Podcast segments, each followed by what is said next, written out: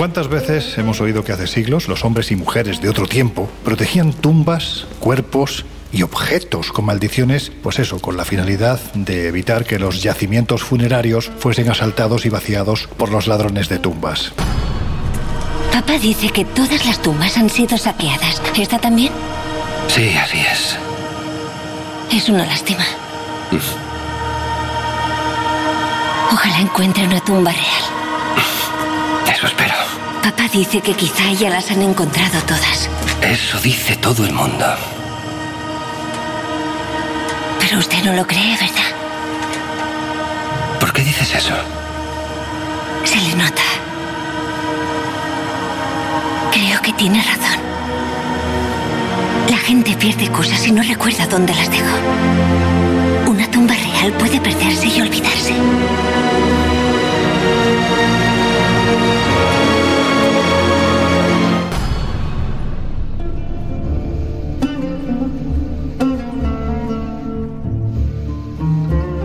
¿Cuántas veces hemos oído de la maldición de las momias egipcias, verdad? Especialmente de toda la historia que rodea desde hace casi 100 años al descubrimiento del tesoro del faraón Tutankamón. Claro, la pregunta es si esas maldiciones, que son reales desde el momento en el que creemos en ellas, pueden agarrarse a los objetos que han sido extraídos de tumbas u otros yacimientos arqueológicos que parecen estar revestidos precisamente de maldiciones antiguas. Vamos, yo creo que el planteamiento que estamos haciendo es si un objeto puede llevarse, en cierto modo, un trocito de maldición. Bueno, tú ya sabes lo que yo siempre digo, que es que cuando compramos una pieza antigua nunca sabemos lo que nos llevamos a casa y para el caso me vale igual. Recordemos, porque yo creo que siempre merece la pena recordar el que ha sido el mayor descubrimiento arqueológico de la historia reciente de la humanidad, que es decir mucho, del que además, como ya hemos apuntado eh, en alguna ocasión, están a punto de cumplirse 100 años, fue el 3 de noviembre de 1922 cuando Descubre bajo las piedras que se amontonaban tras la construcción de la tumba de Ramsés VI, bueno, pues al levantar las escorias descubre que hay 12 escalones que se meten a algo más de dos metros de la superficie y que terminaban además frente a una pared. Bueno, pues más bien parecía una puerta, porque en esta además aparecían los sellos perfectamente lacrados e intactos, esto es importante, porque eso significaba que la tumba no había sido abierta, de la necrópolis tebana. Bueno, pues al otro lado había una tumba, y todo apuntaba, vuelvo a repetir, a que no había sido profanada. Sin embargo, hay que decir que Carter, que era por encima de todo británico, tenía esa flema propia de los británicos que además eran arqueólogos en aquel tiempo, contuvo sus ansias por descubrir ya que no quiso ir más allá sin esperar a la llegada de Lord Carnarvon. Al fin y al cabo, el noble inglés había sido el mecenas de esta excavación, que duraba ya más de un lustro y que parecía que estaba condenada al fracaso. Así que de esta forma anunció el hallazgo con un telegrama que es histórico y que ya hemos comentado en alguna otra ocasión.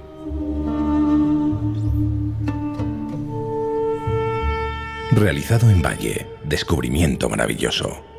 Tumba sorprendente con sellos intactos. He cubierto todo hasta su llegada. Mi felicitación.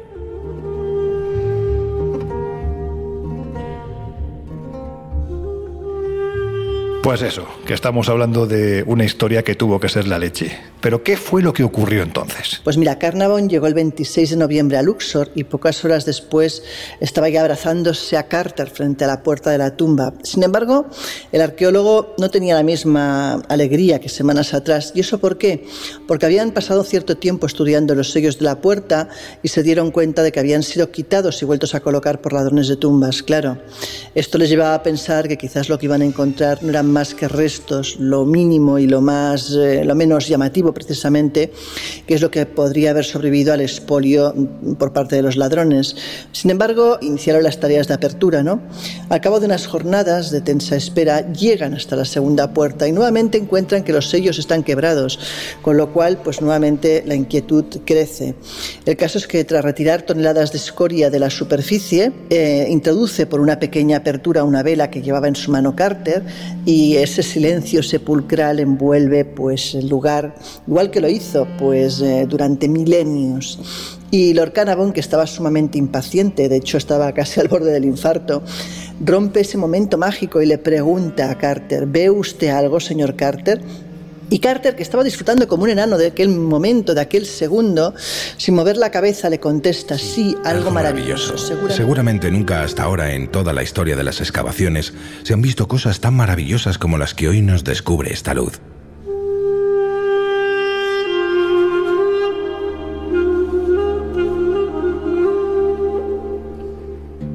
Solo de pensar en la, en la, escena, bueno, a mí particularmente se me ponen los pelos de punta. El 17 de febrero de 1923, la sala estaba vacía y la última puerta que daba acceso a la Cámara Real estaba ya preparada para ser derribada. El acontecimiento, para que os hagáis una idea, fue tan sonado que al acto acudieron aproximadamente una veintena de invitados, entre autoridades egipcias y también, por supuesto, autoridades extranjeras, especialmente británicas. Bueno, pues al otro lado había tres capillas, una dentro de otra, como hemos dicho en otras ocasiones, como si fuera una especie de matriosca, de muñeca rusa. Estaban cubiertas de oro y además de jeroglíficos. Carter tras abrir las dos primeras, describiría en su biografía la apertura de la última. Decía así, fijaos porque es verdaderamente emocionante. Yo creo que se capta precisamente la emoción que tuvo que sentir en ese momento.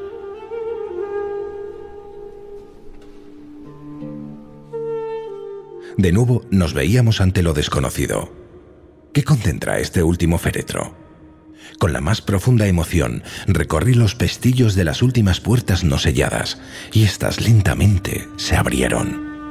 Ante nosotros, llenando todo el féretro, apareció el inmenso sarcófago amarillo de cuarzo. Estaba intacto, como si unas manos piadosas acabaran de cerrarlo. ¡Qué aspecto tan inolvidable, tan magnífico! Era más emocionante aún que el brillo del oro de los féretros. Sobre el extremo del sarcófago correspondiente a los pies, una diosa extendía con gesto protector los brazos y las alas, como si quisiera retener al intruso. Llenos de respeto, estábamos nosotros ante ese signo tan claro.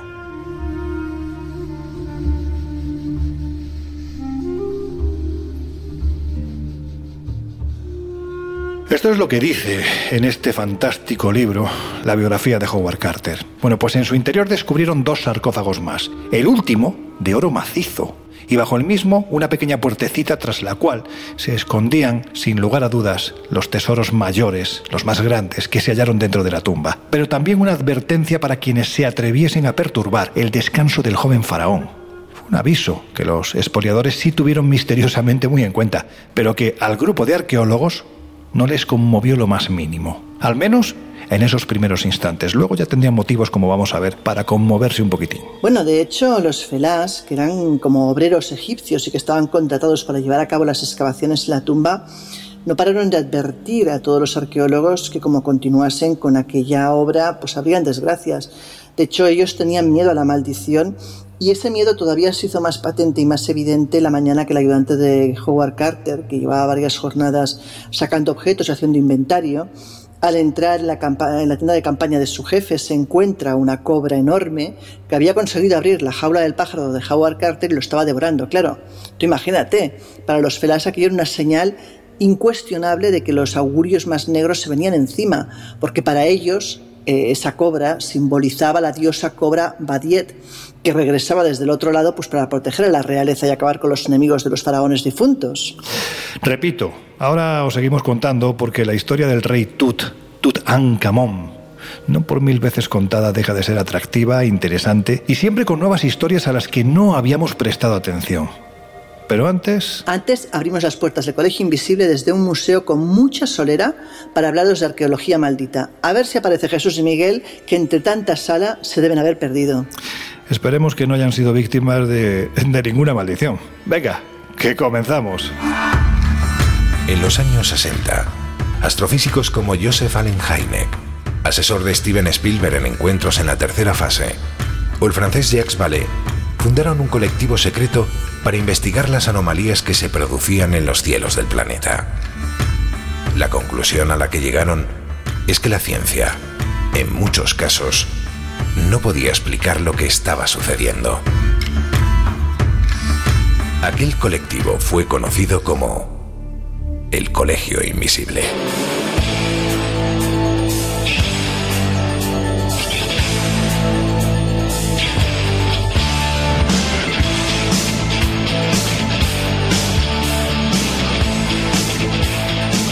El Colegio Invisible, con Lorenzo Fernández Bueno y Laura Falcó en Onda Cero.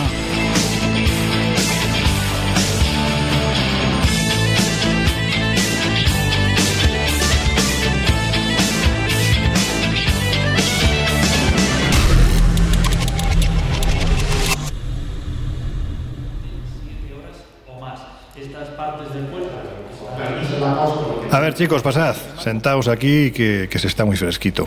Oye, Miguel, estábamos hablando de la maldición de los objetos del pasado, algunos, bueno, pues algunos de los cuales se encuentran en yacimientos arqueológicos importantes. Y claro, yo creo que la maldición de Tutankamón no podía faltar, aunque sea para dar un pequeño repaso inicial.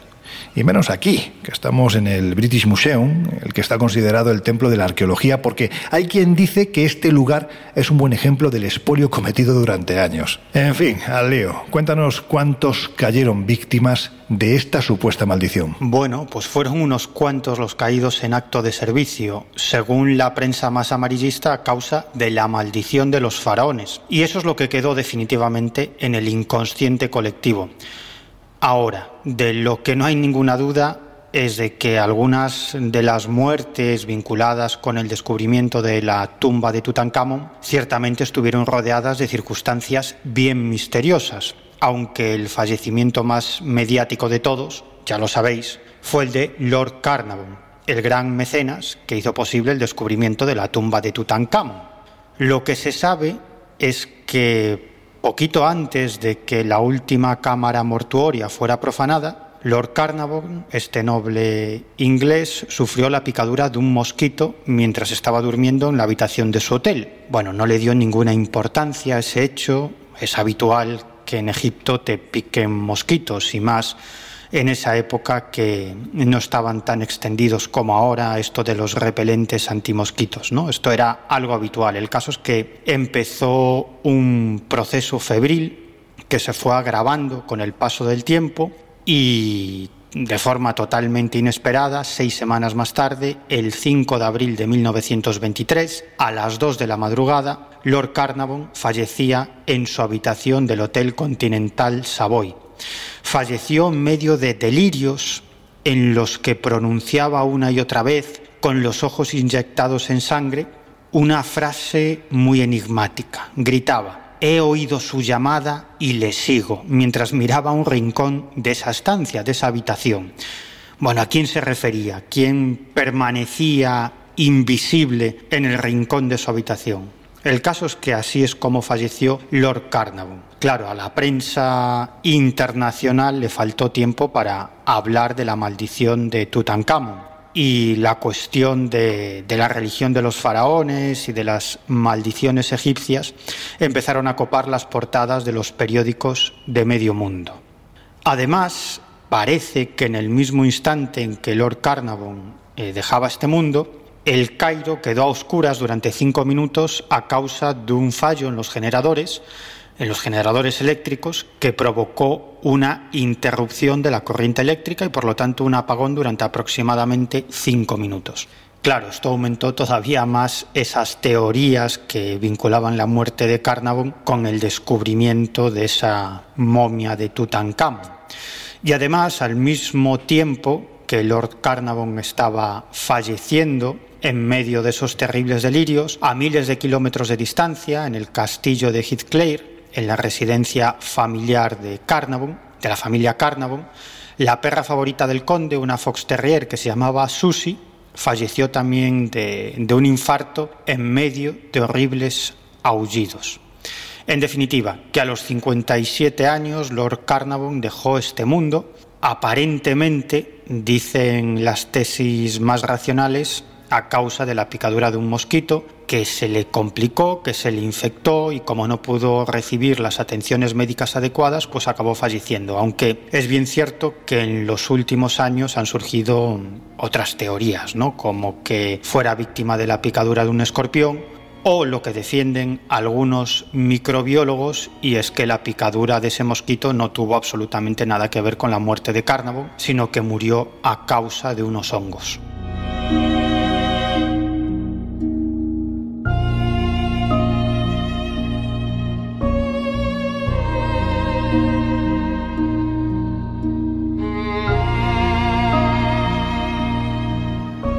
Posiblemente la de Lord Carnarvon fue la muerte más sonada. Sé que se llama Carnarvon, pero es que es muy difícil de pronunciar y es mucho más sonoro Lord Carnarvon. Así que con esto se queda a lo largo del colegio invisible de hoy. Bueno, pues eso, que fue la muerte más sonada, pero, pero claro, una maldición no se construye con un solo deceso.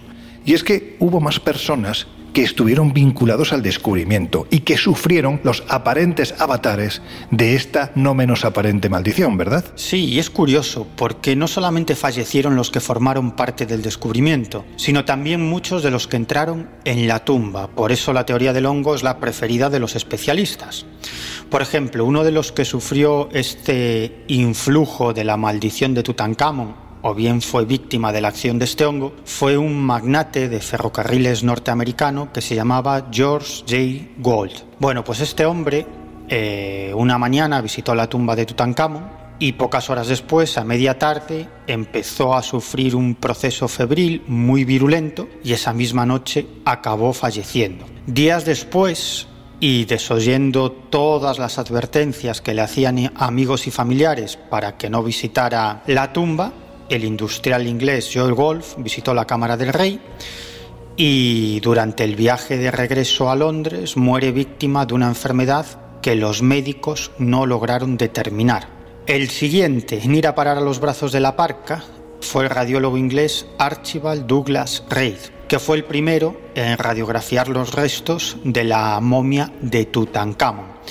Bueno, la verdad es que no quedaron muchos restos, porque la momia fue totalmente desmantelada para sacar las piezas rituales que había entre los vendajes. El caso es que algunos días después este radiólogo inglés comenzó a sufrir una serie de molestias físicas que iban creciendo conforme pasaban las horas y ya en Londres, mientras estaba precisamente radiografiando a otra momia egipcia, se desplomó y murió en el acto. Otro de los que fue víctima de esta maldición o de este hongo, de lo que sea, fue el arqueólogo Arthur C. Mace, que fue colaborador de, de Carter y que fue quien literalmente desarmó a la momia de Tutankamón.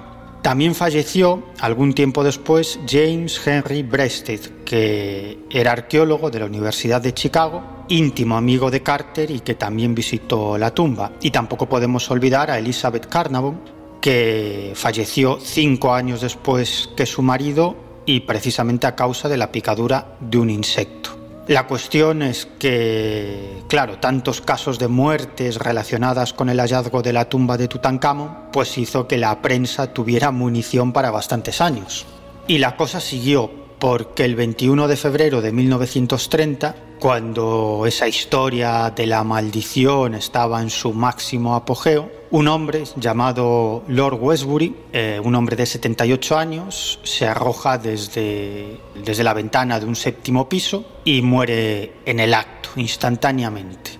Bueno, pues resulta que el hijo de este hombre había sido secretario de Howard Carter en la excavación de la tumba de Tutankamón y también había sido hallado muerto en noviembre del año 1929 en su casa.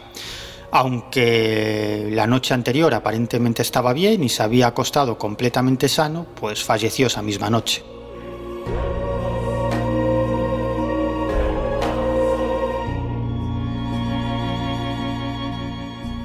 Y en cuanto al protagonista indiscutible de esta romántica historia, con permiso lógicamente del faraón, el gran Howard Carter, murió el 2 de marzo de 1939 en el 49 de Albert Court a la edad de 65 años. Estaba muy avejentado, pero a pesar de todo había disfrutado de una vida plena de emociones y por supuesto de logros ha pasado a la historia como el gran descubridor de la tumba más importante hallada hasta ahora. De hecho, el arqueólogo fue enterrado en el cementerio de Putney Vale, que para que os hagáis una idea es un lugar muy tranquilo que se encuentra al oeste de la capital londinense, tras una losa de mármol que advierte que bajo la misma yace ni más ni menos, fijaros qué titulazo, el descubridor de la tumba de Tutankamón. ¿Maldición entonces? Bueno, pues quién sabe por qué mecanismos se mueven estas, si es que realmente existen. Sea como fuere, todavía hoy está la creencia generalizada en el país de los faraones de que las momias han estado envueltas, al margen de, los kilómetros de ventas, de muy malas intenciones. Esto es una creencia real. Y aún así, hay que decir que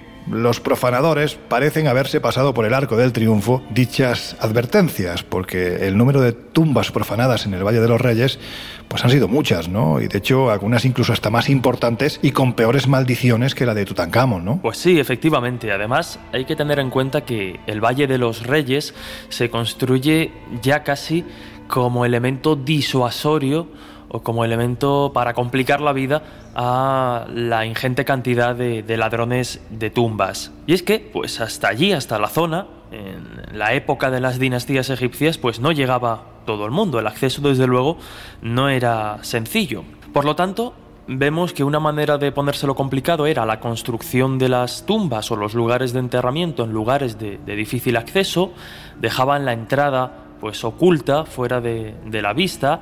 Incluso llegaron a colocar un cuerpo especial de mercenarios que se encargaba de la seguridad y de vigilar la última morada de los faraones contra estos ladrones de tumbas.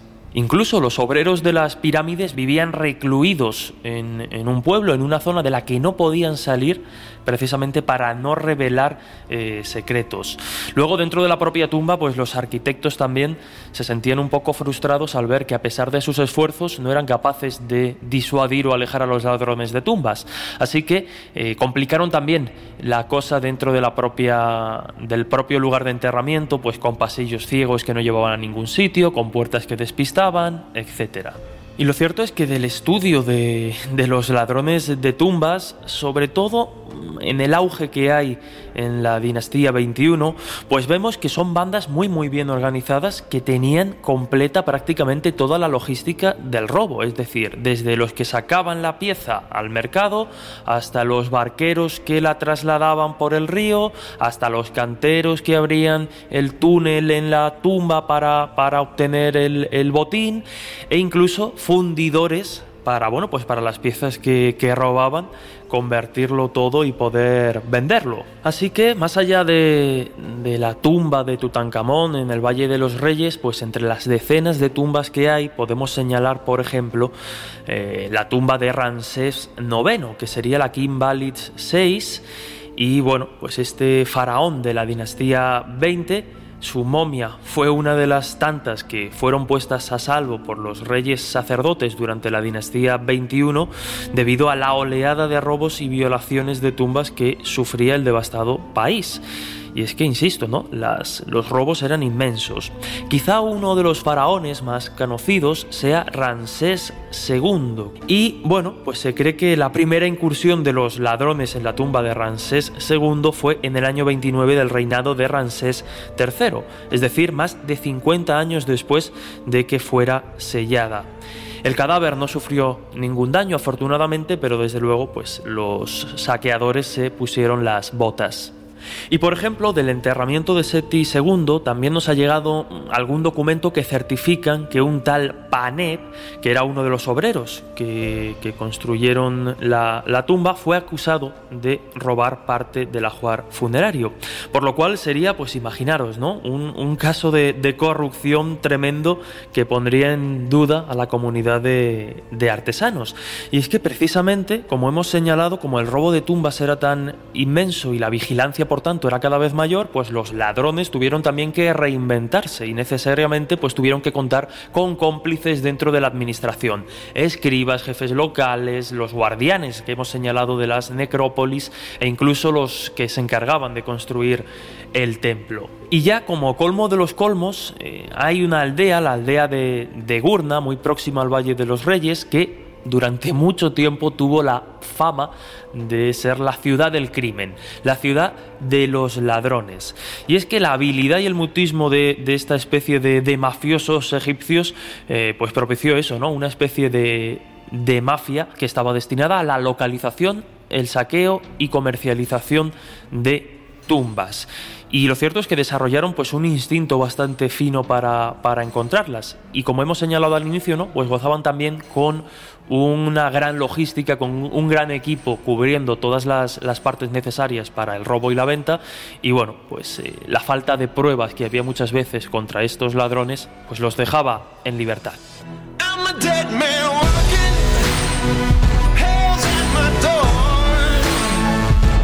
El Colegio Invisible. El periodismo de misterio ya está aquí en Onda Cero.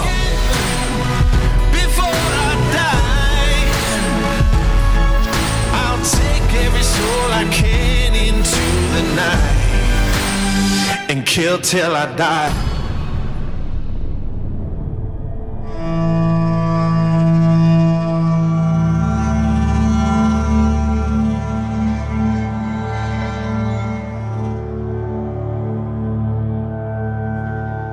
Kurna, la ciudad de los ladrones, y sin embargo no parece haberles afectado las diferentes maldiciones que se cernían sobre las tumbas profanadas. En fin, yo creo que es posible que la maldición tenga más que ver con la atmósfera de un lugar cerrado durante más de dos milenios, que además estaba bien poblado de bichitos microscópicos que con supuestas energías negativas que fueron allí encerradas por los sacerdotes para defenderse de los saqueadores. Esto es lo que nos dice la superstición, la creencia del pasado, porque se temía más a esa creencia que a esos bichitos que no se veían. En fin, Laura, ya que estamos en un sitio tan ilustre y, a la vez tan solitario a estas horas, la verdad es que da tanto miedo como un parque de, de atracciones vacío. Antes de seguir con otros objetos y otras historias arqueológicamente malditas, hay que decir que el Museo Británico tampoco se libra de sus historias de oscuridad, ¿verdad? Pues no. En teoría los museos son lugares que cuando cierran sus puertas deberían ser tranquilos, ¿no? En ellos solo queda la gente de seguridad y como mucho la gente de limpieza que recorren esos largos y enormes pasillos, esas salas infinitas, casi en penumbra, pues eh, cerrando todo y limpiando. Claro, es habitual que oigan ruidos porque muchos son edificios antiguos que crujen o también porque esas salas son enormes y hay eco y lógicamente puedes oír incluso al compañero que se está acercando desde otra sala lejana.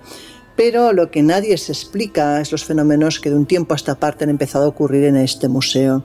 Y es que, según ha recopilado Angel, que es un guía turístico que hace todo el tour del museo, toda la gente de seguridad que ha trabajado ahí durante años y gran parte del equipo de limpieza le han reportado todo tipo de fenómenos inexplicables. Hablamos eh, no únicamente de que algo pueda cambiar de lugar, hablamos de llantos, hablamos de gritos, hablamos de pasos, hablamos por ejemplo también de bajadas bruscas eh, de temperatura o de incluso ver a través de las cámaras de seguridad sombras inexplicables, ¿no?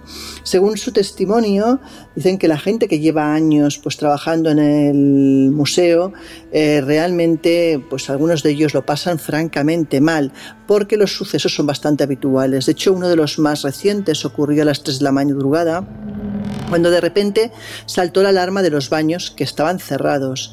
El caso es que los guardias eh, investigaron la zona, estaba todo en calma, no había nadie, pero en aquel momento sus compañeros desde el centro de control, donde tienen las cámaras, les dicen que acompañándoles hay unos grandes orbes que además parecen dirigirse hacia las escaleras dirección a la sala de la Gran Corte. Bueno, lógicamente, como sabéis, los orbes es muy difícil verlos en persona, ¿no? Se suelen grabar a través de imágenes de vídeo o a través de fotografías Claro, ellos no veían nada.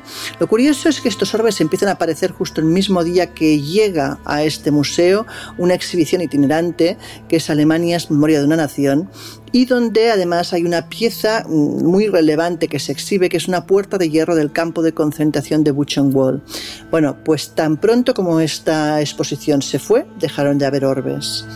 Otras cosas, por ejemplo, interesantes son muchos visitantes extranjeros que cuentan que es habitual ver un fantasma como de una enana y que sobre todo se le ve reflejado en una caja de cristal cuando tomas una fotografía ¿no? al galeón mecánico del siglo XVI.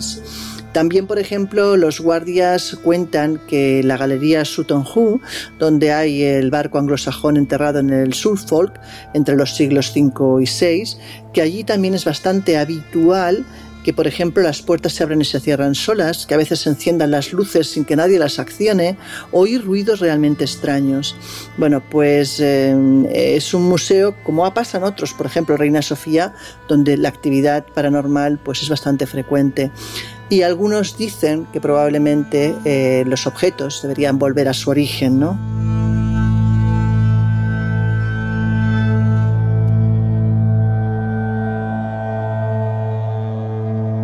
Bueno, de hecho, hay quien piensa que estos sucesos extraños que se producen en el British Museum tienen mucho que ver con la negativa del Reino Unido a devolver algunas piezas a los países de los que fueron sustraídas hace décadas. En su momento, por ejemplo, el presidente de Francia, Emmanuel Macron, ya anunció que para él era una gran prioridad devolver a África la herencia cultural que hay en galerías como el Louvre o el Museo d'Orsay. Bueno, pues el Reino Unido no lo hizo y parece que algunas piezas pues están empeñadas en volver a su lugar de nacimiento, por decirlo de alguna forma, a su lugar de origen, a costa de lo que sea. Bueno, el tema de devolver las piezas a los países que pertenecen es un tema que hace tiempo que da vueltas y vueltas y que parece no tener solución.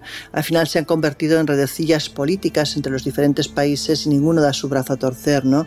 El British Museum ha declinado varias veces eh, peticiones de Etiopía, de Nigeria, de Chile para devolver los objetos que tiene. Y la verdad es que ver los objetos ahí, fuera de contexto, pues hombre, pierde mucho y no sé si tiene mucho sentido. En cualquier caso, también hay que entender las razones que ellos alegan. Dicen que cuando ellos recogieron estas piezas del lugar, pues probablemente el, eh, el, país en concreto no era consciente del valor de la arqueología y tenían muchas de esas piezas tiradas por los suelos. Probablemente también es cierto. Y igual algunas de ellas no hubieran sobrevivido. Es posible. Pero dicho eso, también es verdad que lo lógico sería que ahora que sí que valoran esas piezas fueran devueltas a su origen. En cualquier caso, hay leyendas preciosas a este respecto. Por ejemplo, la que cuentan de la habitación 19, donde hay una de las carátidas que fue llevada eh, desde, desde Grecia a Inglaterra por Lord Elgin, que la arrancó del Partenón griego.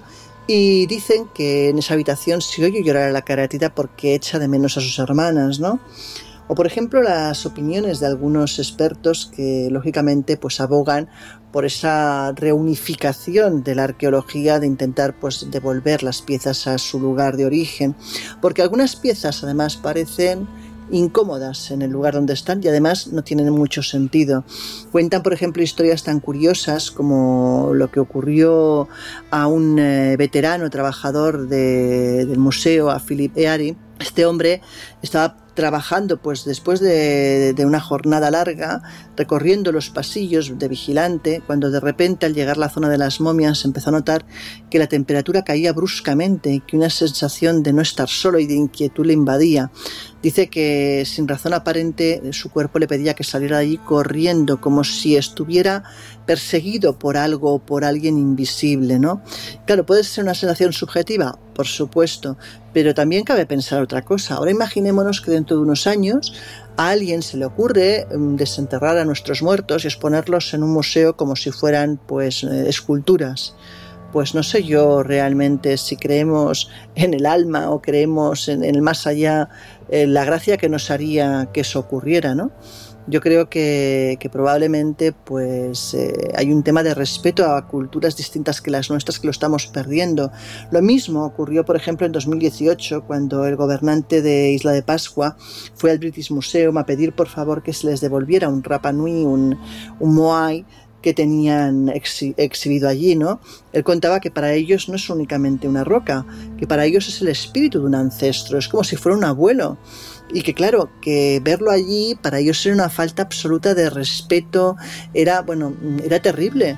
Y yo creo que estamos perdiendo en cierta manera pues la consideración a este tipo de percepciones sobre la historia y sobre lo que significan algunas de estas piezas. Qué maravilla. Bueno, pues en un lugar tan agradable continuamos hablando de estos asuntos. Ahora llegan nuestros compañeros de los servicios informativos, pero después os hablaremos de objetos como la caja D-Book. No os lo perdéis de vista porque es brutal la historia de este, de este objeto. También de otras maldiciones, egipcias, menos conocidas que la de Tutankamón. Y por supuesto del maléfico objeto EA 22542. Y además contactaremos con uno de nuestros escritores favoritos, Javier Arríes, autor de, como sabéis bien, del libro Objetos Malditos. Venga, que enseguida volvemos.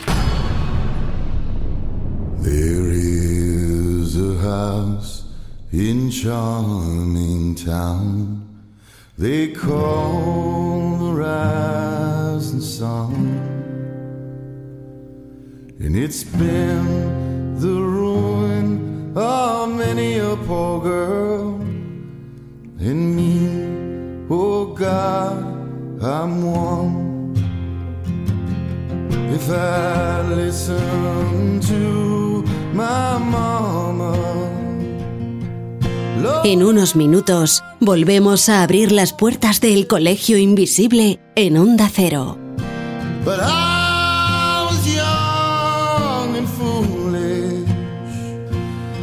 handsome rider led me astray. Go tell my baby sister, never do what I've done to shun the house in Sean.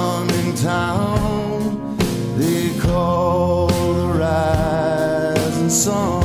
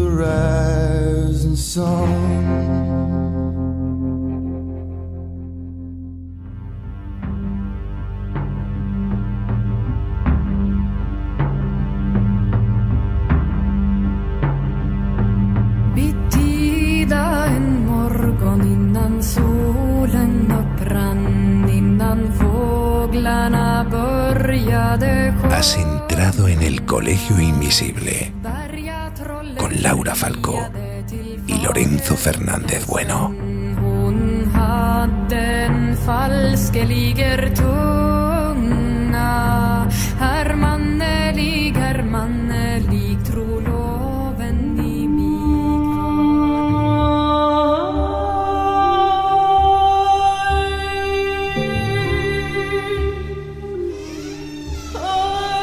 Laura, ¿sabías que en los años 90 la maldición de Tutankamón volvió a hacer de las suyas? Bueno, es que la maldición de Tutankamón da para mucho. Bueno, pues de estas y otras muchas cosas sabe un montón Javier Arríes, que es autor de libros que ya forman parte de la biblioteca de cualquier amante de estos temas y especialmente, lógicamente, de la biblioteca de nuestro colegio invisible. Chamanes, los amos del fuego, magia y religión nórdicas, magia en el antiguo Egipto y, por supuesto, una de las obras que más me gusta, que se titula Objetos Malditos. ¿Le damos un toque? Venga, le damos un toque.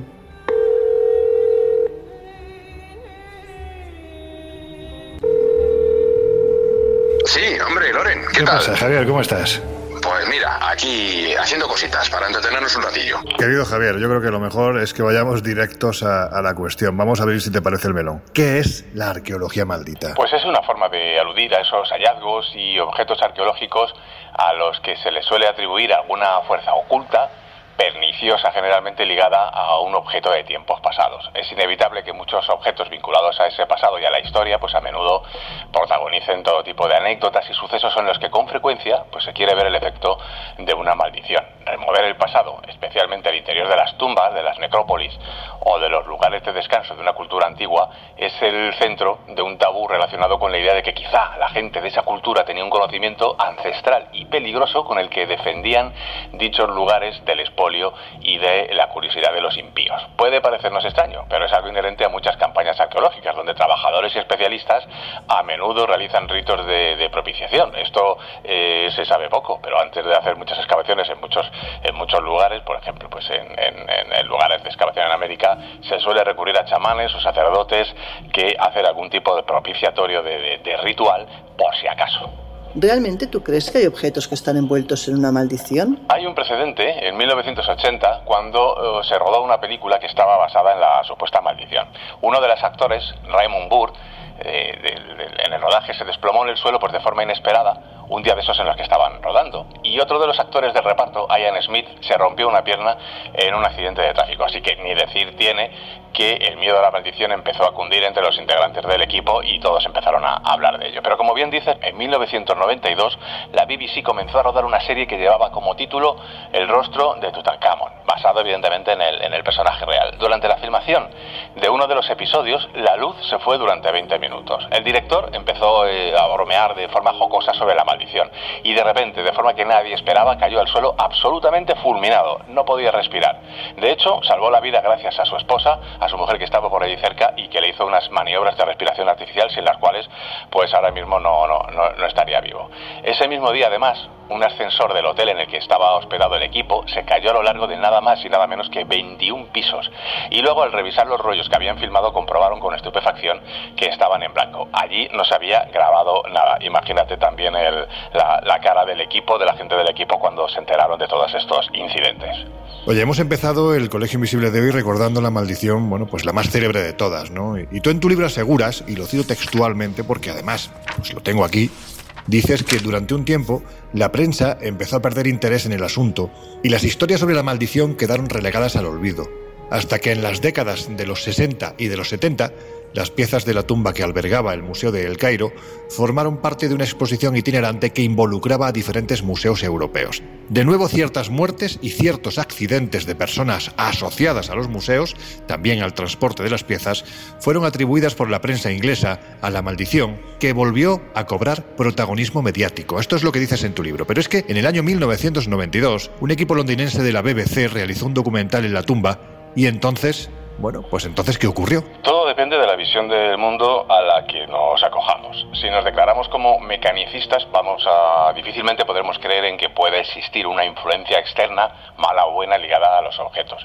Pero a menudo, de forma inconsciente, además nuestra mente percibe el mundo pues teñido de, de animismo, ¿no? Como si las cosas tuvieran una especie de remanente de vida. Y entonces no parece tan descabellado que un objeto o un lugar puedan estar impregnados de algo más. Si existe eso que los magos y filósofos llamaban en el Renacimiento el anima mundi, una especie de, alma del mundo, de, de, de, psique, de océano psíquico que envuelve a la, materia, entonces esa carga invisible podría formar parte de objetos que han sido sometidos a emociones intensas. Esa es la, la teoría que subyace detrás de la creencia en, en objetos que han sido maldecidos o bendecidos. Sin embargo, es importante destacar que los egipcios no fueron los únicos que escribían terribles maldiciones contra los violadores de sepulturas. De hecho, en la tumba de la reina siria Yaba se encontró una tablilla con otra maldición. Anda, háblanos de esta historia y del poder que atesoraba la escritura en las civilizaciones del pasado. Pues a menudo se suele argumentar que no hay realmente maldiciones eh, en la antigüedad, en Egipto, por ejemplo, en, tumbas y demás, y no es cierto. Hay, pues tenemos varios ejemplos eh, de maldiciones en, en, tumbas egipcias, fenicias y en otro tipo de, de, culturas. Las maldiciones contra expoliadores y personajes impíos que irrumpían en las tumbas, pues eran mucho más corrientes de lo que se cree. Una de estas maldiciones formaba parte del enterramiento de la reina Yaba, una reina asiria, esposa principal del rey asirio Tiglat-Pileser III, que vivió entre el 744 y el 727 a.C., y cuya tumba fue descubierta a finales de los años 90, junto a la de otras reinas, en el palacio noroccidental de la ciudad asiria de Kalach, o Nimrod, que está a unos 35 kilómetros de Mosul, en Irak. En el sarcófago encontraron los restos de la reina Yaba, como digo, y los de la reina Atalia, esposa de Sargón II, otro rey asirio. Además de un tesoro en joyas de oro, un inmenso tesoro que era pues, de varios kilos, que contenía hasta 157 objetos de oro, en la tumba se descubrió un pequeño nicho cerca del, sarcófago, junto al sarcófago de la reina, en el que se había depositado una tablilla con una inscripción escrita con caracteres cuneiformes en acadio que decía lo siguiente: Ruego a los dioses del mundo del otro lado, el mundo de los muertos, evidentemente, que el espíritu de quien toque mi tumba viole mi ataúd o robe mis joyas, camine sin descanso después de su muerte bajo el sol abrasador y que los demonios del insomnio le atormenten para siempre. La verdad es que es una maldición bastante como para tomársela en serio. Poco después, dicen algunos, comenta, poco después de que se abriera la tumba de Java, Irak invadía Kuwait y daba así comienzo a la primera guerra del Golfo, con lo cual pues muchos intentan eh, asociar este evento a la maldición que encontraron eh, justo al lado del sarcófago de la, de la reina Java. Pero es un ejemplo muy claro de eh, una maldición arqueológica de las muchas que se pueden encontrar en tumbas de ese periodo. Vinculado también al museo en el que nos encontramos ahora, hay otro objeto con una nomenclatura muy singular y una historia que perfectamente podría haber sido escrita, pues, pues para un guion de una peli, ¿no? El maléfico objeto E EA22542. A ver, ¿qué es esto y por qué, por qué era tan maléfico? Pues así, es otra historia muy curiosa, difícilmente verificable, pero realmente una historia de lo más curioso. Bassano del Grappa es un municipio italiano próximo a Venecia, en el norte de Italia, y es famoso por su cerámica y por sus jarrones. De hecho, el llamado jarrón de Bassano habría sido fabricado en plata a mediados del siglo XV y eh, fue entregado como regalo de boda para una joven de un pueblecito al norte, cerca de Nápoles. La joven murió mientras abrazaba el jarrón. No se sabe bien si de muerte natural o asesinada. El caso es que habría ido pasando entre miembros de la familia de ella que morían inexplicablemente hasta que un sacerdote decidió enterrarlo metido en una caja para evitar que nadie lo encontrara. Lo desenterraron en 1988 y en el interior encontraron un pergamino con una advertencia. Ten cuidado, este jarrón trae la muerte. Así, literalmente. Puesto en subasta pública, lo compró un farmacéutico por 4 millones de las antiguas liras italianas y este hombre pues murió tres meses después. Evidentemente pues aquello despertó, asustó eh, a los parientes que vieron la, posibilidad de que la maldición se hubiera cobrado la, la, vida de, este hombre. ¿no? El médico, un cirujano muy escéptico que, que lo compró también, eh, después eh, murió dos meses con tan solo 37 años, con lo cual pues, pues la cosa ya se, se complicaba mucho. Y de nuevo fue puesto a la venta. Y por 5 millones de liras, quien lo adquirió en esta ocasión fue un arqueólogo, un coleccionista, que al ver que era una pieza del Renacimiento, pues se encaprichó con ella. Tres meses después, una, inf una infección le arrebataba, la, le arrebataba, la, vida. Fíjate que en cuestión de dos o tres meses, todos los compradores pues eh, acababan muriendo. Y de nuevo lo vendieron a un precio muy bajo esta vez. Y este nuevo propietario moría un mes después y en un arrebato alguien lo arrojó por la ventana y casi golpea a un policía en la cabeza, con lo cual obtuvieron, tuvieron una denuncia, tuvieron que pagar una multa, pero se negaron a quedarse con el jarrón. Así que la policía, tras tratar de donarlo a algún museo de forma infructuosa, los museos no querían saber nada, lo habrían enterrado en un cementerio en el interior de un ataúd de plomo, según dicen.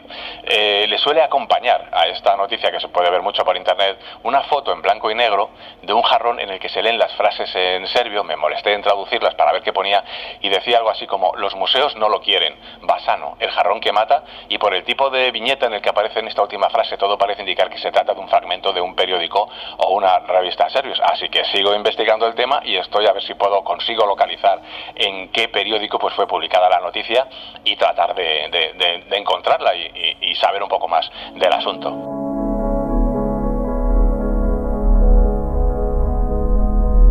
Hay en España un pueblo, del que ya hemos hablado en numerosas ocasiones en el Colegio Invisible, que desde hace 700 años quedó maldito por la orden de la mismísima Iglesia.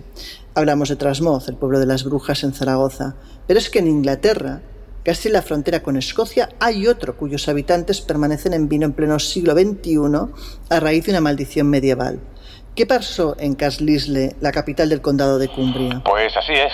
Carlisle es la capital del condado de Cumbria, en la frontera con Escocia, entre Inglaterra y con Escocia, pues ahí, al lado del, del, famoso muro de Adriano, ahí está el pueblo. Y hay una galería llamada la Galería Millennium, muy cerca del castillo de Carlisle, donde está una piedra de granito en la que se han inscrito 383 palabras que son parte de las 1069 palabras de una larguísima maldición que fue lanzada en 1525 por Gavin Dunbar, el que entonces era el obispo de Glasgow, eh, literalmente, contra los que osaran saquear, destruir o robar en sus territorios. Iba dirigida contra los Reiber, que podríamos traducir algo así como, como rateros, que eran un grupo de clanes y familias del norte al otro lado de la frontera que vivían del pillaje y del saqueo. Bueno, muchos habitantes de la ciudad ahora mismo, incluidos el escultor que ha hecho esta escultura, descienden precisamente de alguno de estos clanes, de modo que supuestamente están malditos desde el siglo XVI, ni más ni menos.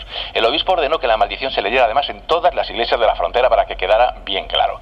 La piedra está allí desde el año 2000, conmemorando precisamente el cambio de milenio y lleva inscritos los nombres de las familias River que fueron maldecidas por el, por el obispo. Y desde entonces pues han ocurrido una serie de, cosas, de incidentes en el pueblo, pues que han dado a pensar a muchos que en realidad la maldición pues sigue, sigue activa, por decirlo así. Por ejemplo, eh, al poco tiempo eh, hubo un brote de fiebre aftosa que casi acaba con todo el ganado porcino y bovino de la región y eso evidentemente además afectó eh, pues mucho al turismo, que es una de las eh, digamos de los medios de vida del pueblo. Además hubo un gran incendio en una panadería que requirió la presencia de todos los bomberos de la, de la localidad, hasta los 70 bomberos tuvieron que acudir a él. Luego cerraron varias fábricas y evidentemente las cifras del paro se dispararon y hasta 600 personas fueron despedidas por unas causas o, o por otras. Asesinaron además a un niño que fue degollado en brazos de su madre en el centro de la ciudad, y cual, lo cual pues creó una, una sensación de miedo y de espanto entre, entre la población. En el 2004, además, hubo una serie de inundaciones, pero terribles, tremendas, que destrozaron calles, parques, cultivos de, de, la región y se saldó, se saldó además con tres muertos. Y pues ya como para como remate y como guinda final, pues el equipo local de fútbol, el Carlet United, eh, descendió de forma imprevista de categoría, no metía ni un solo gol y muchos lo achacaban también a la maldición. Hubo una polémica terrible entre políticos y religiosos evangelistas para quienes la piedra era un monumento pagano y católicos. Y, pues todo todo el mundo quería retirar la piedra porque pensaba que estaba eh, generando esa racha de, de, mala suerte. Una serie de personajes de lo más curioso acudió a la localidad. Por ejemplo Kevin Carlion que eh, se autoproclamó a sí mismo como sumo sacerdote de todos los brujos blancos británicos. Ahí es nada y, y fíjate además como se autotitulaba como Dios viviente de todos los brujos casi nada. Y al mover la piedra o destruirla pensaba decía este hombre que la maldición sería aún más fuerte. Así que decía que no, que deberían dejarla ahí tranquila. El popular mentalista israelí Uri Geller, que todos conocemos bien, pues desde hace tiempo vive en un pueblo de, de Sonning-on-Thames, en Inglaterra, y se ofreció eh, él personalmente para eh, levantar la maldición. Sugería que le llevaran la piedra hasta el jardín de su casa, donde, según dice él, hay un antiguo centro curativo y allí podría usar su péndulo para exorcizarla. Así que la piedra, pues, eh, causó mucha polémica y mucha expectación en su momento y buena parte de, de estos hechos luctuosos que te he comentado antes, pues se le achacan, se le han achacado a ella.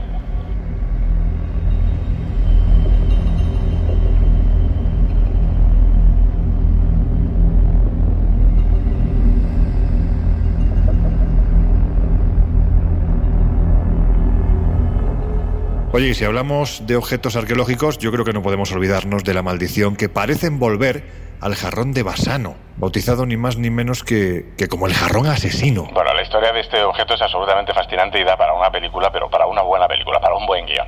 Fíjate lo que, lo que dice la, la- la leyenda, entre comillas, que ha sido copiada hasta la saciedad en diferentes sitios de, de Internet.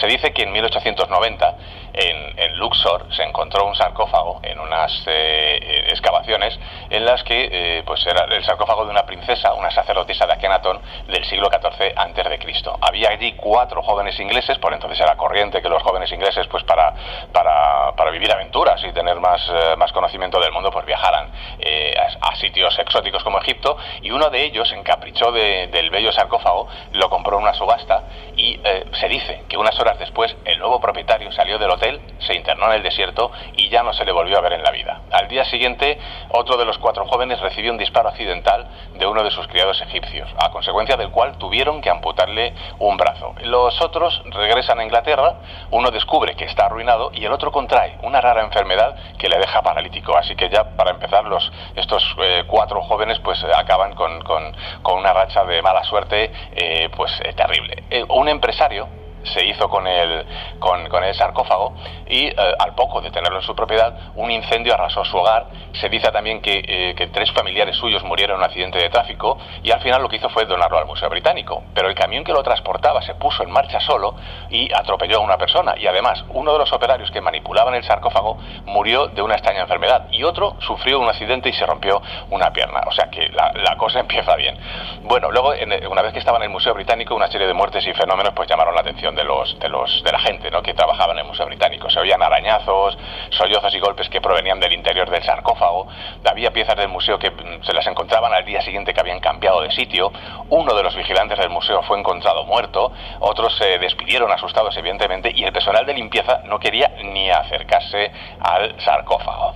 Eh, lo llevaron al sótano y uno de los conservadores del museo murió y su ayudante cayó también gravemente enfermo. O sea, los, los hechos luctuosos no paraban de, de producirse. Además, aquello llamó la atención de la prensa y un reportero de un periódico sacó una foto y en su lugar, en vez del sarcófago, lo que vio este reportero pues fue una cara horrible. Se quedó mirándola un rato, se fue a casa y se descerrajó un tiro. El museo, tratando de deshacerse del sarcófago, se lo vendió a su vez a un coleccionista particular, pero las desgracias tampoco eh, tardaron en aparecer en el entorno del, nuevo comprador. La, la movió al desván y consultó dice la leyenda a Elena Petrovna Blavatsky, la creadora de la Medium y creadora de, la Sociedad Teosófica. Esta mujer dice que entró en la casa, se dice, dice la, la leyenda, y percibió una presencia maligna tan terrible que era imposible de exorcizar. Así que le aconsejó, le recomendó que se deshiciera de ella. Bueno, pues la vendió a un arqueólogo de Nueva York. Por carta, pues hicieron la transacción y el 10, el 10 de abril de 1912 no te imaginas dónde acabó el sarcófago, según cuenta la leyenda, digo,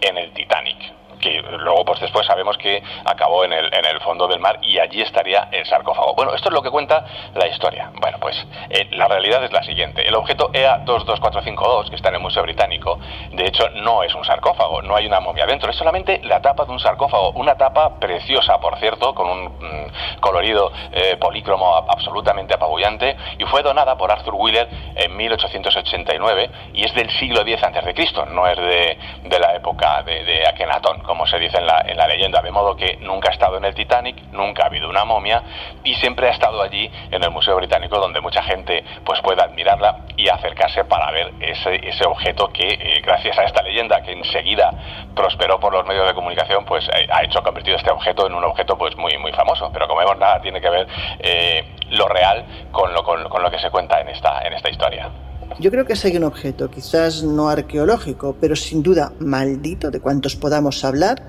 es la caja de ebook. ¿De qué estamos hablando? Pues estamos hablando de un objeto realmente curioso, que se, mm, se hace famoso por un, eh, un, eh, digamos, un anuncio en eBay en el que, eh, esto fue en 2004, un escritor llamado Kevin Manis, que es eh, dueño de una pequeña empresa de antigüedades y de restauración en Portland, en Oregón, pues, eh, pues decía lo siguiente, ponía a la venta una caja de vinos que contenía según él, un dibuk, un espíritu que según las creencias de los judíos askenazis de Centro Europa, pues trata de poseer a una persona viva para utilizarlo con el fin de hacer algo que no pudo realizar en vida y que le obsesiona. Ahí estaría encerrado ese dibuk, mediante algún ritual de, de, de, cábala hebrea, habrían introducido en esa caja, apresado, por decirlo así, a ese espíritu eh, impuro. Eh, las dimensiones, pues en 31,75 centímetros por 19,05, lo que es una caja de vinos, vaya.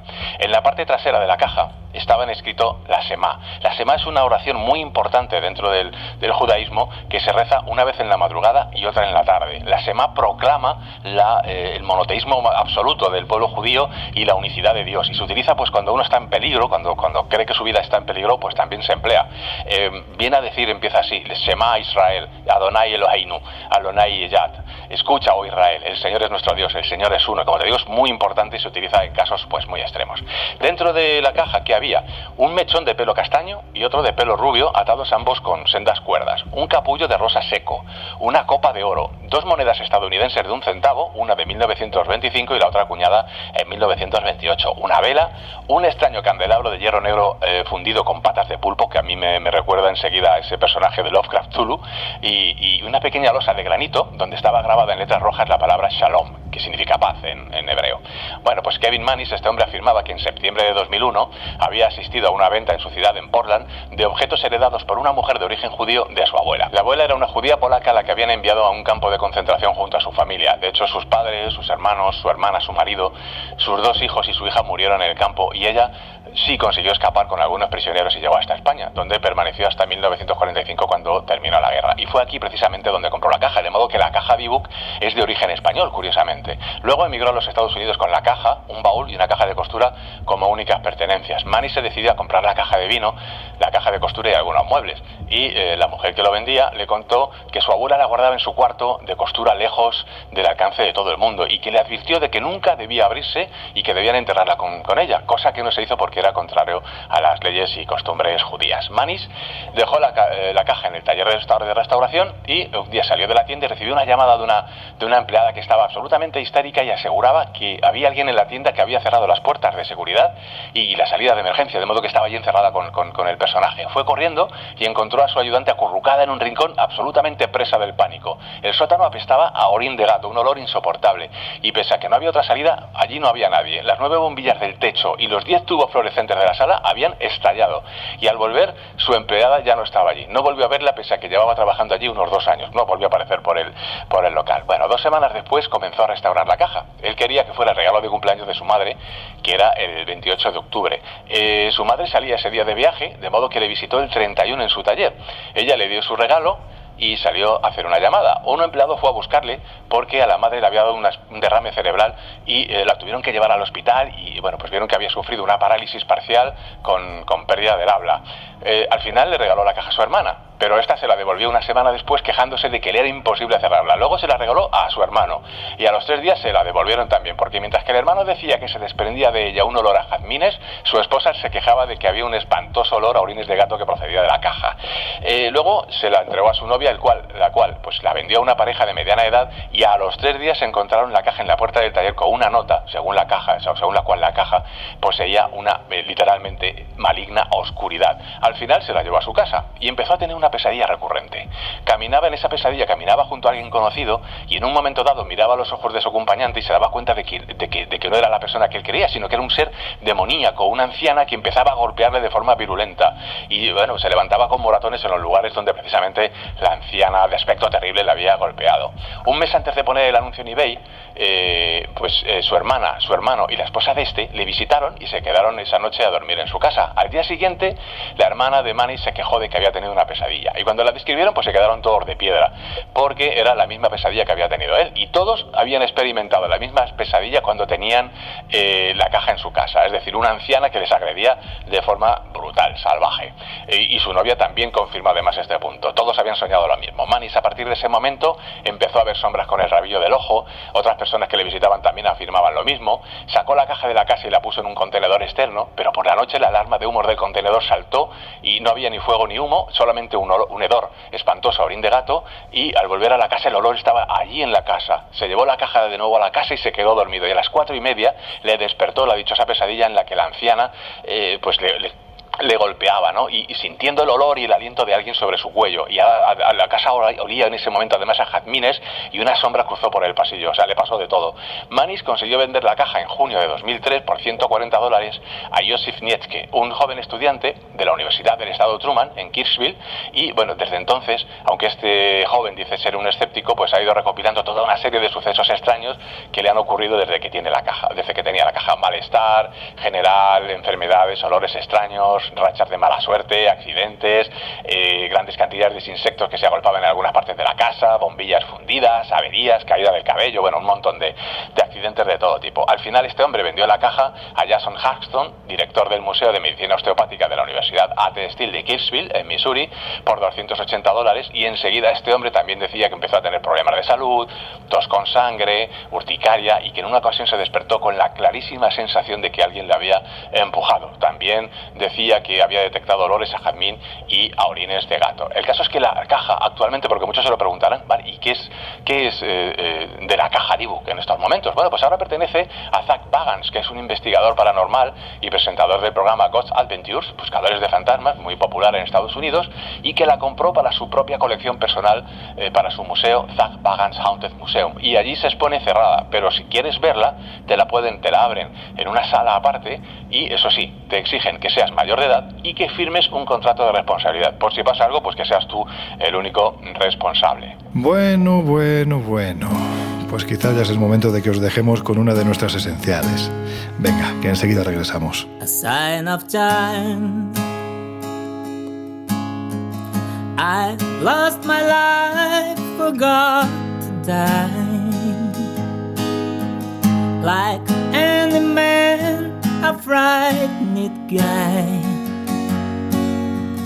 I'm keeping memories inside of wooded love. But I know El Colegio Invisible. Los jueves de una y media a tres de la madrugada en Onda Cero. I'm eating words too hard to say. Single and I'm away, away and gone. I need you so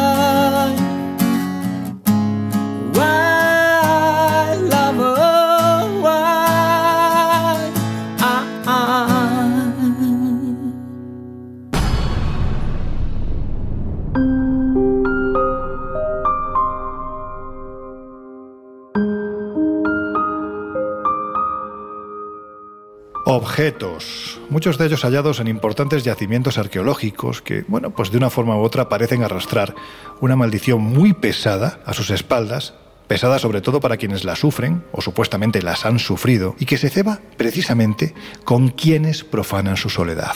Miguel, desde luego, si hablamos del protagonista de un yacimiento famoso como, como pocos, que además parece revestido de una maldición más que milenaria, ese es Otzi, el hombre del hielo, ¿verdad? Bueno, Otzi se llamaba así porque su cuerpo se descubrió en el Valle de Oz, en una región de los Alpes situada en la frontera entre Austria e Italia. Y el descubridor fue un matrimonio de alpinistas alemanes que encontró su cuerpo momificado a causa del hielo en septiembre del año 1991. La datación realizada mediante carbono 14 indicó que Otzi vivió en torno al año 3300 a.C., es decir, en plena edad del cobre, y por lo tanto se convirtió en la momia más antigua de Europa. Y como decía antes, a causa de ese estado de congelación, el cuerpo de Otzi quedó perfectamente conservado. De hecho, llevaba un abrigo de hierba tejida, pantalones de piel de cabra y un gorro cilíndrico fabricado con piel de oso. Tenía entre 30 y 45 años y medía metro sesenta de altura. Y un aspecto interesante es que algunas partes de su cuerpo estaban cubiertas por tatuajes y precisamente esas partes cubiertas por tatuajes eran las que las que sufrían artritis, es decir, que digamos que esos tatuajes debían tener alguna función mágica, curativa o, religiosa. El caso es que no solamente se encontró el cuerpo de Otzi, sino que éste portaba una mochila y armas. ¿no? Y esas armas eran un hacha de cobre con mango de madera de tejo, un cuchillo de pedernal con mango de madera de fresno, un carcaj con 14 flechas con punta de pedernal y astil de viburno, varias puntas de pedernal, un arco sin terminar que superaba su propia estatura, una serie de plantas curativas y pedernal y pirita para hacer fuego. A los expertos tampoco les resultó muy complicado saber cuál había sido la causa de la muerte de Otzi, porque tenía una punta de flecha alojada en el interior de uno de sus pulmones. Además, una de las flechas que portaba tenía sangre de dos personas diferentes, es decir, que al parecer disparó la flecha sobre uno de sus enemigos, extrajo esa flecha y la volvió a disparar contra otro de sus enemigos. Además, en el cuchillo que llevaba también había rastros de sangre de otra persona diferente, es decir, que había apuñalado a un tercer contrincante. Bueno, no cabe ninguna duda de que Otzi se defendió bien, pero la cuestión es que murió de forma muy lenta y bastante agónica, porque la causa de su óbito, como decía anteriormente, fue esa flecha que quedó alojada dentro de uno de sus pulmones. Hasta aquí los datos del descubrimiento, pero ¿cómo surge la supuesta maldición? Bueno, lo cierto es que el hallazgo de Otzi resultó un descubrimiento arqueológico absolutamente trascendente para saber cómo vivían los europeos de la edad del cobre. Sin embargo, lo que ocupó las páginas de los periódicos es la supuesta maldición vinculada a Otzi, porque enseguida comenzó a circular el rumor que el hombre de hielo estaba maldito, porque poco después de su descubrimiento comenzaron a fallecer una serie de personas vinculadas tanto con su descubrimiento como con el estudio de sus restos. Y todo comenzó con la muerte a los 64 años de Reiner Hen, el patólogo forense que fue el encargado de extraer con sus propias manos el cuerpo de Otzi del hielo. Hen falleció en 1992 a causa de un choque frontal de su vehículo con otro automóvil y precisamente cuando se dirigía a dar una conferencia sobre los últimos hallazgos vinculados con el hombre de hielo. Poco tiempo después murió Kurt Fritz, un experimentado montañero que había guiado a Rainer Hen hasta la momia. Y este hombre, Fritz, falleció eh, a causa de un desprendimiento de rocas durante la ascensión a una montaña. Fue el único miembro del equipo de alpinistas que quedó herido a causa de un accidente y que poco después falleció. Otra de las supuestas víctimas de la maldición de Otzi habría sido el periodista Rainer Holt, que murió a los 47 años víctima de un tumor cerebral.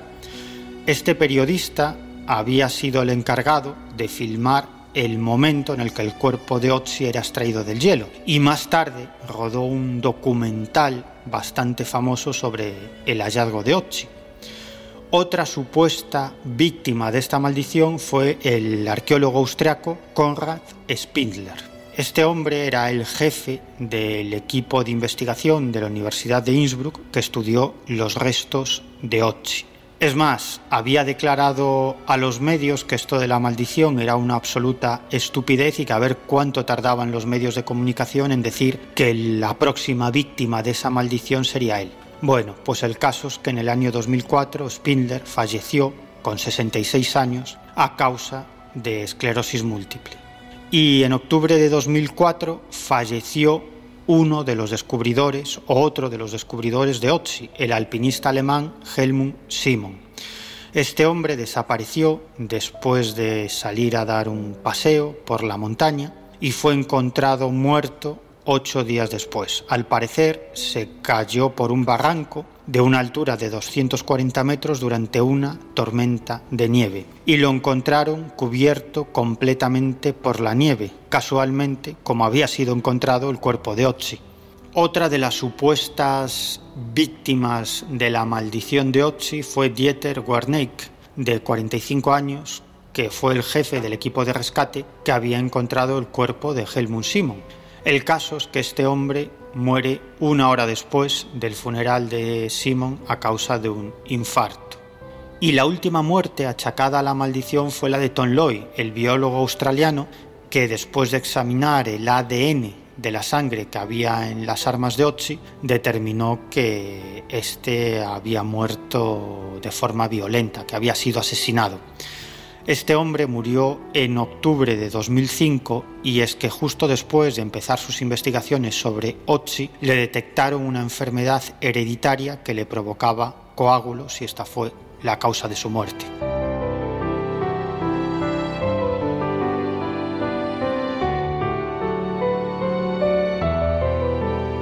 A ver, Jesús, lo que sí parece claro es que la momia de las narices, independientemente de que alrededor suyo se hayan producido más muertes que ahora nos vas a comentar, bueno, pues de un modo u otro siempre ha sido causa de conflictos, ¿no? Bueno, sí que ha habido disputas y enfrentamientos con la momia de Otzi. Entre ellos, por ejemplo, el de los gobiernos italiano y austríaco que se disputaron la propiedad de la momia, ya que esta pues, se encontró en el límite fronterizo entre ambas naciones. Pero hay más, porque hubo disputas por quien la descubrió. En el año 2005, la actriz eslovena Magdalena Mojar Hark aseguró que era ella quien la había descubierto, pero que cuando se fue a buscar a alguien para hacer la foto del descubrimiento, pues los Simmons se le adelantaron y le robaron el descubrimiento. Pero también una mujer suiza, en este caso Sandra Nemet, reclamaba el descubrimiento, y su actitud fue un tanto extraña porque, tras discutir con los Simmons, lo que hizo fue escupirle a la momia de Otzi para asegurarse que el ADN de ella quedaba en la momia y por tanto de alguna forma le pertenecía o lo o justificaba que era ella quien lo había descubierto. Lo cierto es que aquí, con lo que respecta a la maldición de Otzi, juegan un papel importante los medios de comunicación, en concreto dos periódicos. Por un lado el británico The Guardian y por otro el alemán Die Zeit, que llegaron a especular incluso con la idea de que Otzi era una especie de chamán que estaba vengándose desde el más allá por haber perturbado su último lugar de descanso, además en tan malas circunstancias. Parece que toda esta maldición surge en, en 2004 aproximadamente y rastreando la pista parece que fue el periódico que ya hemos señalado, el periódico alemán Die Zeit, el que bueno, pues, eh, publicó el primer artículo sobre la maldición de Otzi. Lo cierto es que esas muertes que hemos comentado, pues en la mayoría de los casos, ¿no? Eh, pues han sido muchos años después del descubrimiento de Otzi, muchas de ellas han sido mm, explicables eh, por, por, causas naturales, pues como enfermedades o accidentes de quienes han ido al, a la zona donde fue descubierta Otzi. Por lo tanto, un ejemplo más de cómo pues, se puede generar una maldición en torno a una momia. Oye, Laura, y si hablamos de joyas, algunas de ellas incluso han aparecido durante las campañas de excavación llevadas a cabo por los arqueólogos, no podemos dejar de recordar la historia trágica y en cierto modo terrible historia del diamante Coninor. Mira qué bien me ha salido. ¿Es tan eficaz esta maldición como aseguran? Pues mira, la primera referencia de este diamante es el libro de memorias de Babur, que es el fundador de la dinastía mongol en la India, y en él se habla de que el primer poseedor fue un raja de la región y que se calculaba que la piedra tenía el valor eh, equivalente a poder alimentar a todo el mundo durante dos días y medio. Esta joya procede de la mina de Koyur, en Andhra Pradesh, que es la cuna de los diamantes más valiosos del mundo, como por ejemplo el Hope o el diamante verde de Dresde o el Gran Mongol y fue muy bien cuidada y eh, con mucho celo en un templo al sur del país hasta que la robaron. El caso es que llega al tesoro mongol y cuando la madre del Marajá muerto en la invasión de Panipat lo entrega a Humayun, que es el hijo mayor del nuevo emperador, este a su vez decide regalárselo al Shah de Persia. No sabemos si por miedo a la maldición o porque no era consciente del valor. El caso es que aun y así, Humayun no se libra de la maldición y muere ocho años después. Bueno, el Shah de Persia a su vez también lo regala, lo regala, lo regala exactamente a Burnan eh, Nizam, que es un soberano del sultanato eh, Amenagar, y así va pasando de mano en mano y solamente se establece una regla, que es que el diamante no debe salir jamás de su cofre. El caso es que en el caso, por ejemplo, del Shah, eh, que es el artífice del Taj Mahal, decide engarzarlo en su trono de pavo real, eh, pero acto seguido su hijo lo encarcela para ocupar su lugar, así que tampoco corrió muy buena suerte. Y en 1739 el emperador persa Nadir Shah saquea Delhi y se lleva ese trono con el cristal incluido. Ahí es cuando el diamante cambia de nombre y pasa a llamarse como actualmente, que bueno, Koh-i-Noor significa precisamente montaña de luz, ¿no? El caso es que, bueno, eh, Nai Shah fue asesinado ocho años después y entonces la piedra llega al tesoro del reino de Sig. Eh, ese, reino es derrotado por los británicos en 1849 y es ahí cuando el Marajá, que cuenta en ese momento con 10 años, se ve obligado a hacer entrega de esta joya a la reina Victoria. Bueno, pues actualmente, ¿dónde está esa joya? Pues la tiene Isabel II. Y es que la leyenda cuenta que solamente eh, puede mm, coger este diamante, puede poseer este diamante o una mujer o Dios, que cualquier otro que lo intente pues tendrá mala suerte o morirá en el intento y así pues va la historia de mal en peor, ¿no?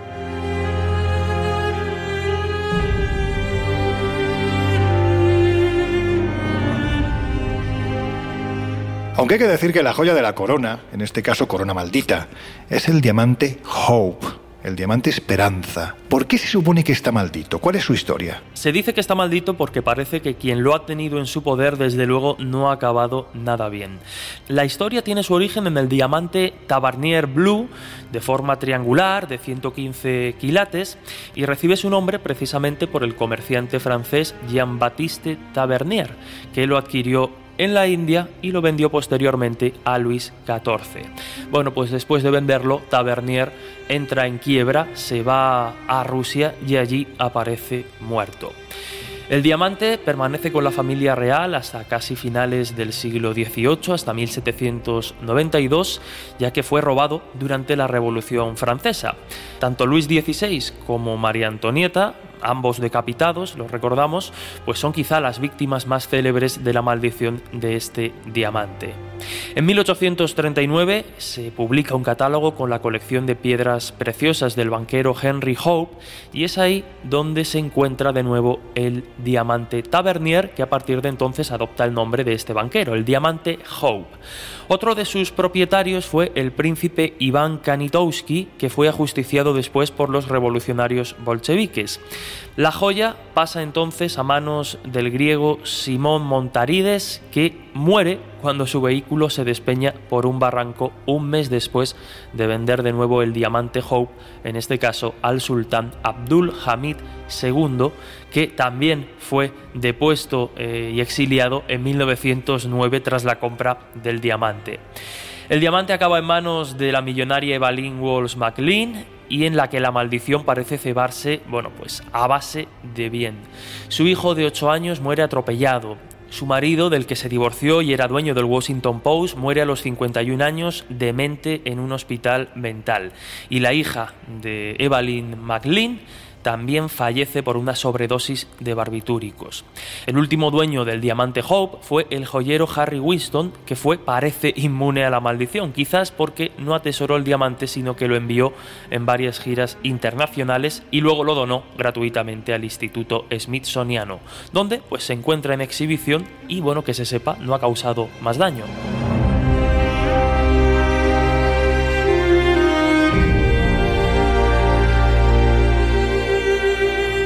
Sé que nada, o más bien poco, tiene que ver con la arqueología, pero Laura, antes de finalizar el Colegio Invisible de hoy, no me resisto a preguntarte por otro de los objetos malditos más famosos del mundo. Se trata de un vestido blanco decimonónico que se exhibe actualmente en el Museo Histórico del Condado de Blair, en Estados Unidos. Es el famoso traje de novia de Anne Baker y además tiene una historia que nos sirve de cierre porque es la repera limonera. Pues mira, la historia de esta prenda nos remite a 1849 a la ciudad de Altona, Pensilvania, en Estados Unidos, y a una joven, Anne Baker, una hermosa y rica joven de la alta sociedad, hija de Elias Baker, que era el millonario magnate de la industria del hierro, quien se enamora locamente de un joven trabajador precisamente de los hornos de fundición. Claro, eh, planean eh, a escondidas casarse, de hecho ella se hace hacer un vestido de boda, pero cuando su padre se entera despide al joven y de hecho lo hace salir de la ciudad para que no pueda volver. Ella queda devastada y decide que nunca más se va a casar y de hecho ese vestido queda sin estrenar. Años más tarde es Elizabeth Dissart, otra mujer rica, quien lleva ese vestido durante su boda.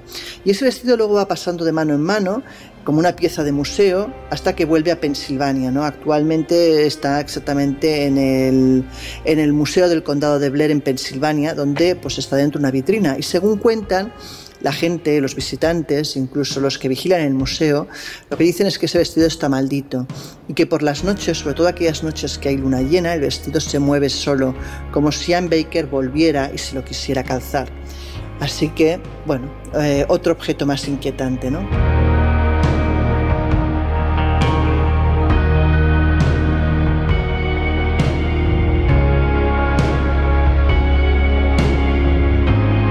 Historias así solo ocurren en el Colegio Invisible.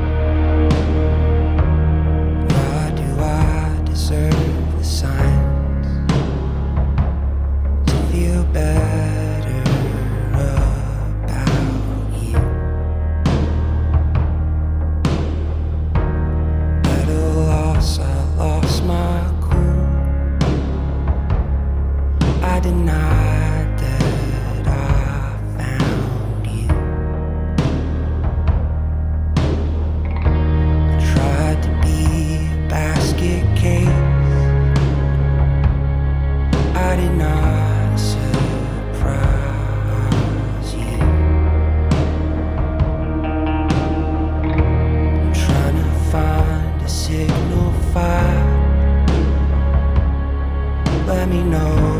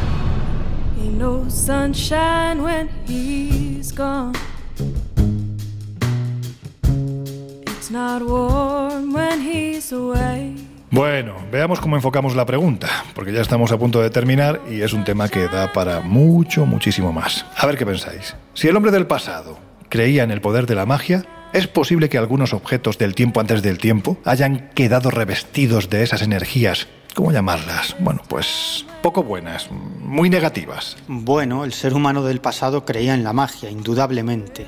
Pero también en la actualidad creemos en la magia, aunque quizá de un modo más tímido. Porque por muy escépticos y científicos que nos consideremos, siempre hay algo ancestral en nuestro interior que tiene que ver con nuestros miedos más profundos y que nos hace temer a las maldiciones y al mal de ojo. Por eso se suele decir que para que funcione una maldición es indispensable que la víctima sea consciente de que es objeto de esa maldición. Se trata, en definitiva, de una forma de guerra psicológica contra un individuo o un grupo de individuos. De hecho, los magos negros siempre dicen que el objetivo más sencillo de una maldición es aquel individuo que se muestra descreído y que se burla de las maldiciones, porque esa coraza de racionalidad dicen los magos negros, suele ocultar un miedo profundo hacia los abismos de lo desconocido. Bueno, a lo igual que pueden ocurrir en otros lugares eh, donde quedan esas impregnaciones de los sucesos trágicos o los sucesos intensos que han podido ocurrir, pues no descarto que quizás objetos que también han estado vinculados a personas o a sucesos traumáticos puedan también captar esas impregnaciones y arrastrarlas, ¿por qué no?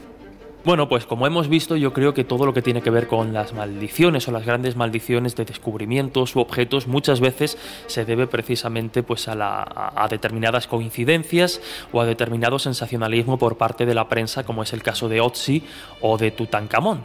Está claro que estas historias son muy, muy, muy sugerentes y por tanto, pues muchas veces nos gusta contarlas, inflarlas y mantenerlas vivas de alguna forma.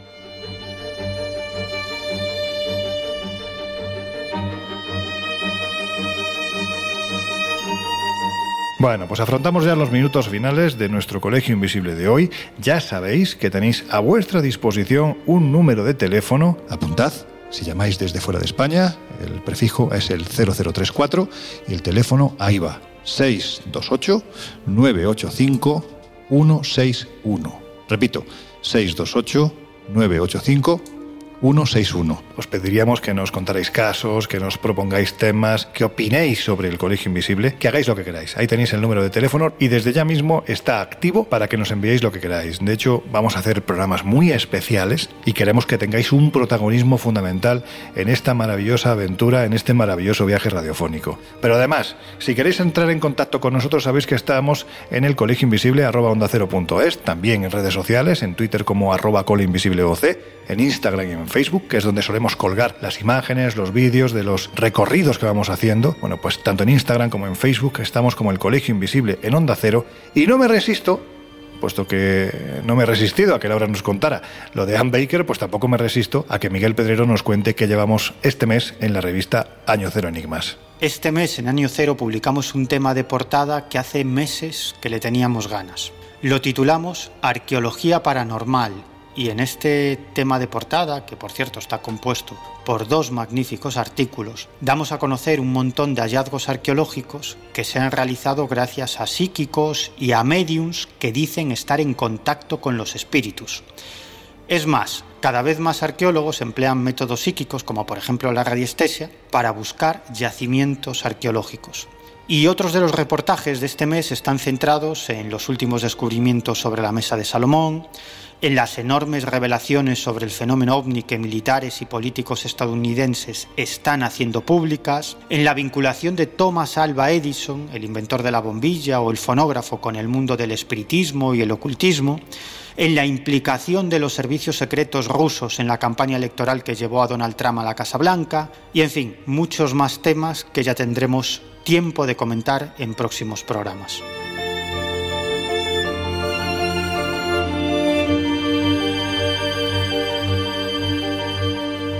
Ya sabéis, en el kiosco de toda la vida y por supuesto en los diferentes digitales. Como digitales, espaciomisterio.com, que es la web que gestiona nuestro querido compañero Jesús Ortega. Cuéntanos. Pues ya saben los invisibles que en espaciomisterio.com pueden encontrar cantidad de artículos y reportajes. Podrán encontrarse, por ejemplo, un repaso magnífico que estamos haciendo a la España mágica con uno de nuestros colaboradores, Tony Granada. Ya son varios los puntos de nuestro país que hemos diseccionado en busca de misterios, aparte también pues ya lo saben, ¿no? Enigmas históricos, ciencia de frontera, conspiración, ovnis, fenómenos extraños, en fin, de todo eso podrán encontrar artículos, entrevistas, podcasts, vídeos, todo lo que, lo que consideren y todo lo que disfrutamos en el colegio, pues de alguna forma tiene también su reflejo en Espacio Misterio.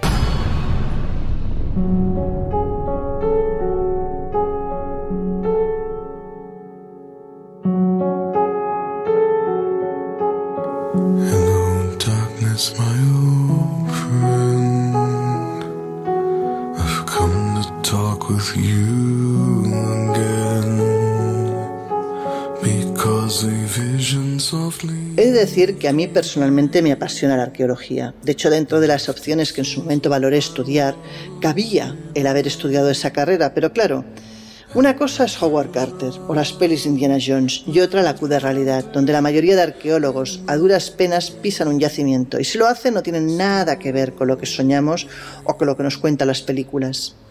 Pero si la pregunta va más allá, si lo que realmente nos preguntamos es sobre la posibilidad de que puedan existir las maldiciones, en si creo en que algunos objetos puedan arrastrar impregnaciones negativas, la cosa se complica. De hecho, mi cabeza tiende a pensar que no. Y se ha demostrado que muchas de las supuestas maldiciones de las tumbas egipcias se debieron a los hongos que quedaron encerrados y al liberarse y ser respirados causaron serios problemas de salud a los intrépidos descubridores. Pero por otra parte, hay historias sobre objetos que parecen sembrar la desgracia entre quienes los poseen y que desafían la probabilidad estadística convirtiendo la casualidad en casi una certeza. Y claro, ante la evidencia matemática, prefiero poner pies en polvorosa que jugar a una ruleta rusa con cinco cartuchos y un solo hueco vacío dentro del tambor. Eso no significa que no me gusten los anticuarios o que no haya comprado cosas de anticuarios. De hecho, los anticuarios me encantan. Pero lo que sí implica es que antes de llevarme algo a casa, prefiero saber a ciencia cierta su historia. Y en caso de duda, mejor que lo compre otro. Cerramos las puertas del colegio invisible.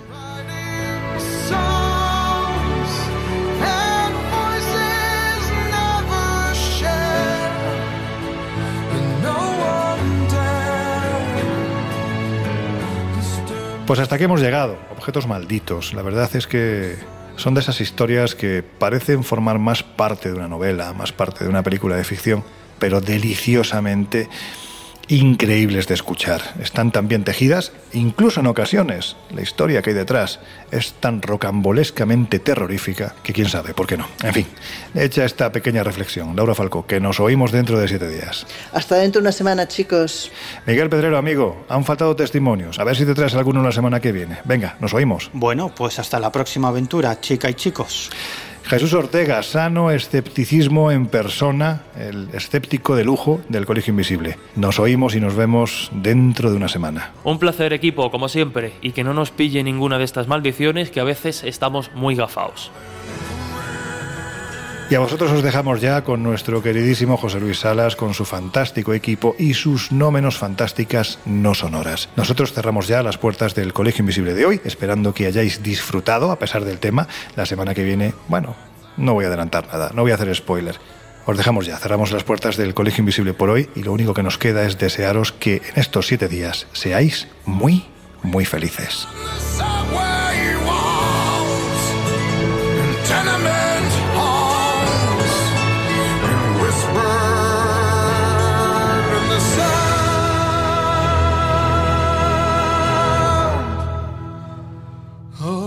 Colegio Invisible.